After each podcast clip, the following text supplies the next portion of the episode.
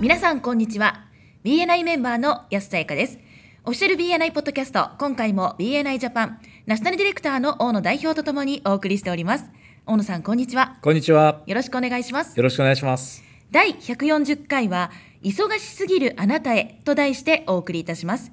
英語版のエピソード603そして日本語版の第83回をご参照くださいこのポッドキャストはコンビニの人材育成を支援するコンクリ株式会社の提供でお送りいたしますさて大野さんはい。忙しすぎるあなたへこはいれはどういった方に向けてのメッセージなんでしょうか、そうですね。これ第83回でも忙しすぎて BNI どころじゃないというタイトルで似たようなトピックでお送りしてますけれども、はい今回はまたよりですね、具体的な事例を交えてご紹介していきたいと思ってます。はいで、この忙しすぎるのでやめようかという話っていうのは結構よく耳にすると思うんですよね。そうですねでもこれって自分のビジネスのマーケティング活動をやめるということに等しいですよね。そうですねはい実は私も身に覚えがあるんですけどもはい特に個人で事業をやってる人にとっては深刻な問題になり得ると思うんですねはい私の場合もですね一時期あのかなり大昔の話ですけれどもはいウェブの制作をですね、まあ、事業の一部としてやっていたことがあったんですけれどもはいその制作とかそのクリエイティブな仕事をしている人にとってはその制作をしている期間というのはネットワーキングしなくなりますよね。ああそうですね、はい、ということはあの新規の顧客獲得とか、はいそう注文を受けたりっていうことができないわけです。うんなので制作が終わって納品をすると次の仕事がないみたいなそういう状況に制作とかクリエイティブ系の、まあ、個人事業主特有の問題かもしれないんですけどもそういった悪循環に陥るケースが多いように思うんですよね。はいでこの悪循環を抜け出して仕事や顧客を増やすっていうことが大事だと思いますはい英語版の中でもマイク・マセドニオさんが言っているようにですねえー自分にとって適切なクライアントのために仕事をできているかどうかうんね、えーもっといいお客さんがいるんじゃないかということですですけれどもはいもう一つは自分がやるべきでない作業をしちゃっていないかそういった作業をしてしまっているために忙しくなっちゃっているんじゃないかっていうことをですね再確認することも大切ですねはいで忙しくなった時っていうのがその自分のビジネスの許容量キャパっていうんですかねこれを引き上げる、まあ、最初のチャンスだと思うのではい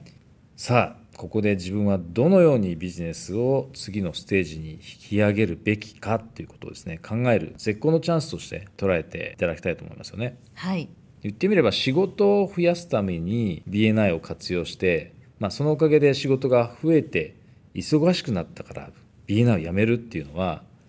これ自分を客観的に見れてないっていう証拠だと思うんですよおね。ーはい周りから見たら愚かな行動に移ると思うんですよね。はい仕事を増やすために効果的なマーケティング手法を取り入れてそのおかげで仕事が増えたからそのマーケティングをストップするっていうのはちょっと変ですよね。そうですねもったいないですよね、うんえーもう一つ言われているのは許容量を引き上げるというところにちょっと掘り下げてみるとはい自分がやるべき仕事に集中するために許容量を上げるっていうのはどういうことがありそうですかね、そうですねまず自分がやるべき仕事に集中することですね,、はいね例えば社長だったら社長としてやるべき仕事ってやっぱりあるわけですから、はいそこに集中するそのためにどうしたらいいか、ね、あとはクライアントを増やすっていうのもその許容量を増やすっていうところにつながると思うんですけども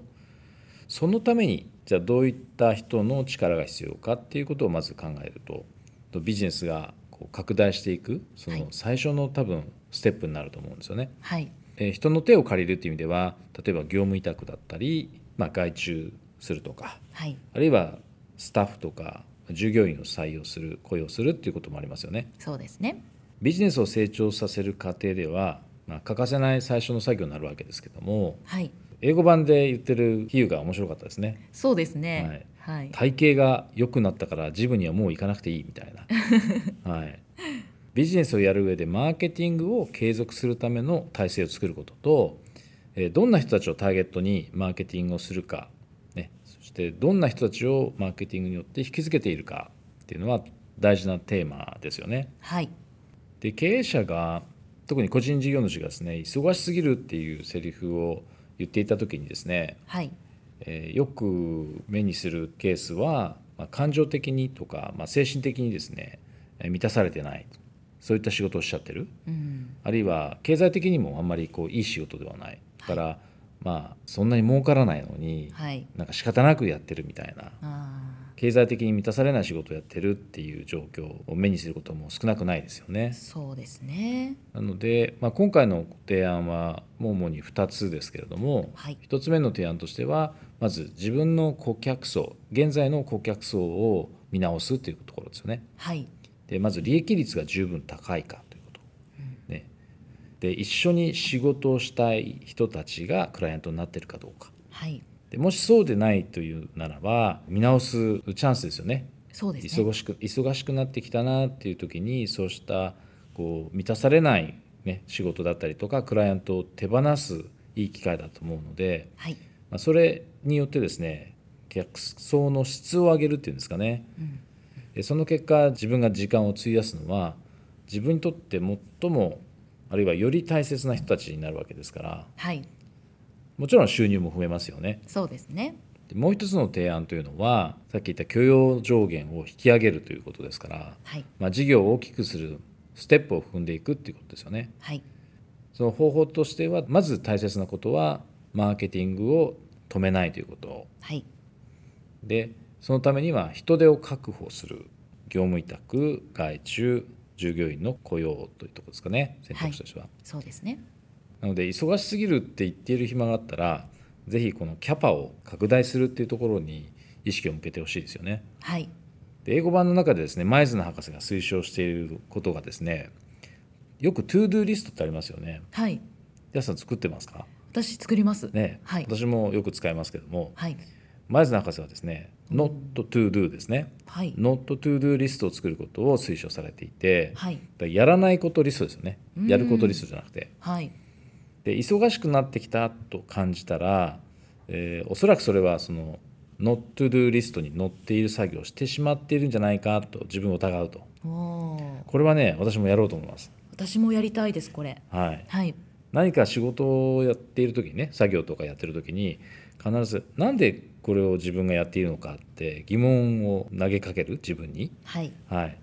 で前津博士もですね20年くらい前に、えー国際本部のオフィスにあるですね、えー、全てのパソコンにですねなんと前津博士が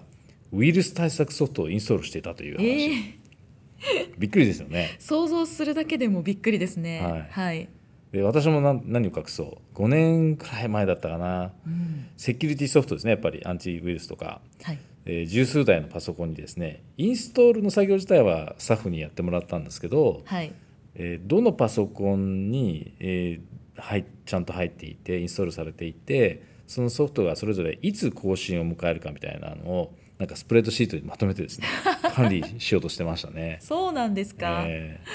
らそういう作業っていうのはやっぱり他の人に任せて他に社長としてすべきこととか、まあ、経営に集中した方が良かったなって今だからこそこう思うんですけどね。はいでもう一つ前綱博士が進めてくださっていたのは大会インタビューエグジットインタビューってやつですね。はいはい、で、まあ、忙しすぎてちょっとやめようと思うんだっていうメンバーがいた時にはい「どうして辞めるのか伺ってもいいですか?」って聞くんだそうです。はい、で大体答えが「忙しすぎるんですようん、」ね「リファラルたくさんもらっちゃって」みたいなあー前向きな理由ですねでそこでえー前綱博士が言うにはそう同じ質問なんだけれども違った聞き方で異なった回答が得られるという質問法を紹介してくれていますはい、他に理由はありますかということですねいやないですよそれだけですわかりましたと言って他の質問をいくつかした後にまたもし他にも理由があるとしたらそれはどんなことでしょうかおってー聞き直すんだそうです、はいね、こう言葉を少し変えてねはいでそれを繰り返してるとメンバーの人は「分かりましたよもう」で本当の理由はですねってチャプターのメンバーにお金を貸したのに返してくれない人がいてですね毎週その人の顔を見るのが嫌になったんですそれでやめようと思ったんですよみうわあたいなはい話が聞けたらしいんですよこれで本当の話らしいんですけどもはいでつまり辞めるべきでない人が辞めようとしていたことが分かったわけですよね。はいそこでメンバーシップ委員会に相談しに行きましょうと言って行ったところですね、はいその委員のメンバーの一人が「えあなたからも借りてたんですか?」うん私からも借りてますよみたいな話になってはい結果としてその方々でその借金をしていたメンバーは除名になってですね、その貸していたメンバーは残ることになったのではい良かったわけなんですけども、はい安心そういった話あります結構ねエグゼットインタビューって結構大事なんですよ。そうですね、はいそこで結構チャプターの課題が浮き彫りになることもありそうですねそうですねはいあの大会届っていうのも日本でも使ってますけれども、はいそこに書かれている理由のほとんどは私、えー嘘とまでは言わないですけど、はい主な理由ではないと思います。はいなのでえ本当の理由を聞いてあげるっていうのは大切なプロセスだと思いますね。そうですねこれはぜひ取り入れてみたいなと思います、はい、それではそろそろ終わりに近づいてまいりましたが大野さんからメンバーの皆さんへメッセージはありますかはい、でもしですね皆さん自身が忙しいと思ったらぜひですねビジネスセンスっていうんですかね経営センスでしょうかね、はいえーそれを持って、えー考えていただきたいと。忙しいから辞めるっていうのはそのビジネスを大きくするための、まあ、正しい選択ではないわけですよね。はいだからそこをね今一度考え直してほしいビジネスを拡大するための正しい選択肢自分にとっての正しい選択肢は何なのかということを考えてほしいということが一つ目はいでもう一つ、えー他に本当の理由があるんだけどそれなかなか言えないという方もいらっしゃると思うんですねはいでもぜひやっぱりメンバーシップ委員会にですねあるいはディレクターコンサルタントでもいいかもしれません相談していただきたいですよねうん言いにくいことかもしれないんですけども実はその同じような目に遭っている人が他にもいるかもしれないのではいぜひその放置しないで相談してほしいですね。はいで自分以外でなんかチャプターメンバーがですね忙しすぎるって言っているのを耳にしたらですねぜひその人に本当の理由を探ってあげていただきたいと思います。はいでこのポッドキャストのですねリンクをぜひその方に送っていただいてああ聞いてもらえるといいかもしれませんね。そうですねそうすると本当の理由がまた話しやすくなるかもしれませんねはい、はい、ありがとうございましたありがとうございました。今回も BNI ジャパンナショナルディレクターの大野代表と私 BNI メンバーの安さやかでお送りいたしましたこのポッドキャストはコンビニの人材育成を支援するコンクリ株式会社の提供でお送りいたしましたそれでは次回もオフィシャル BNI ポッドキャストでお会いしましょう See you next week!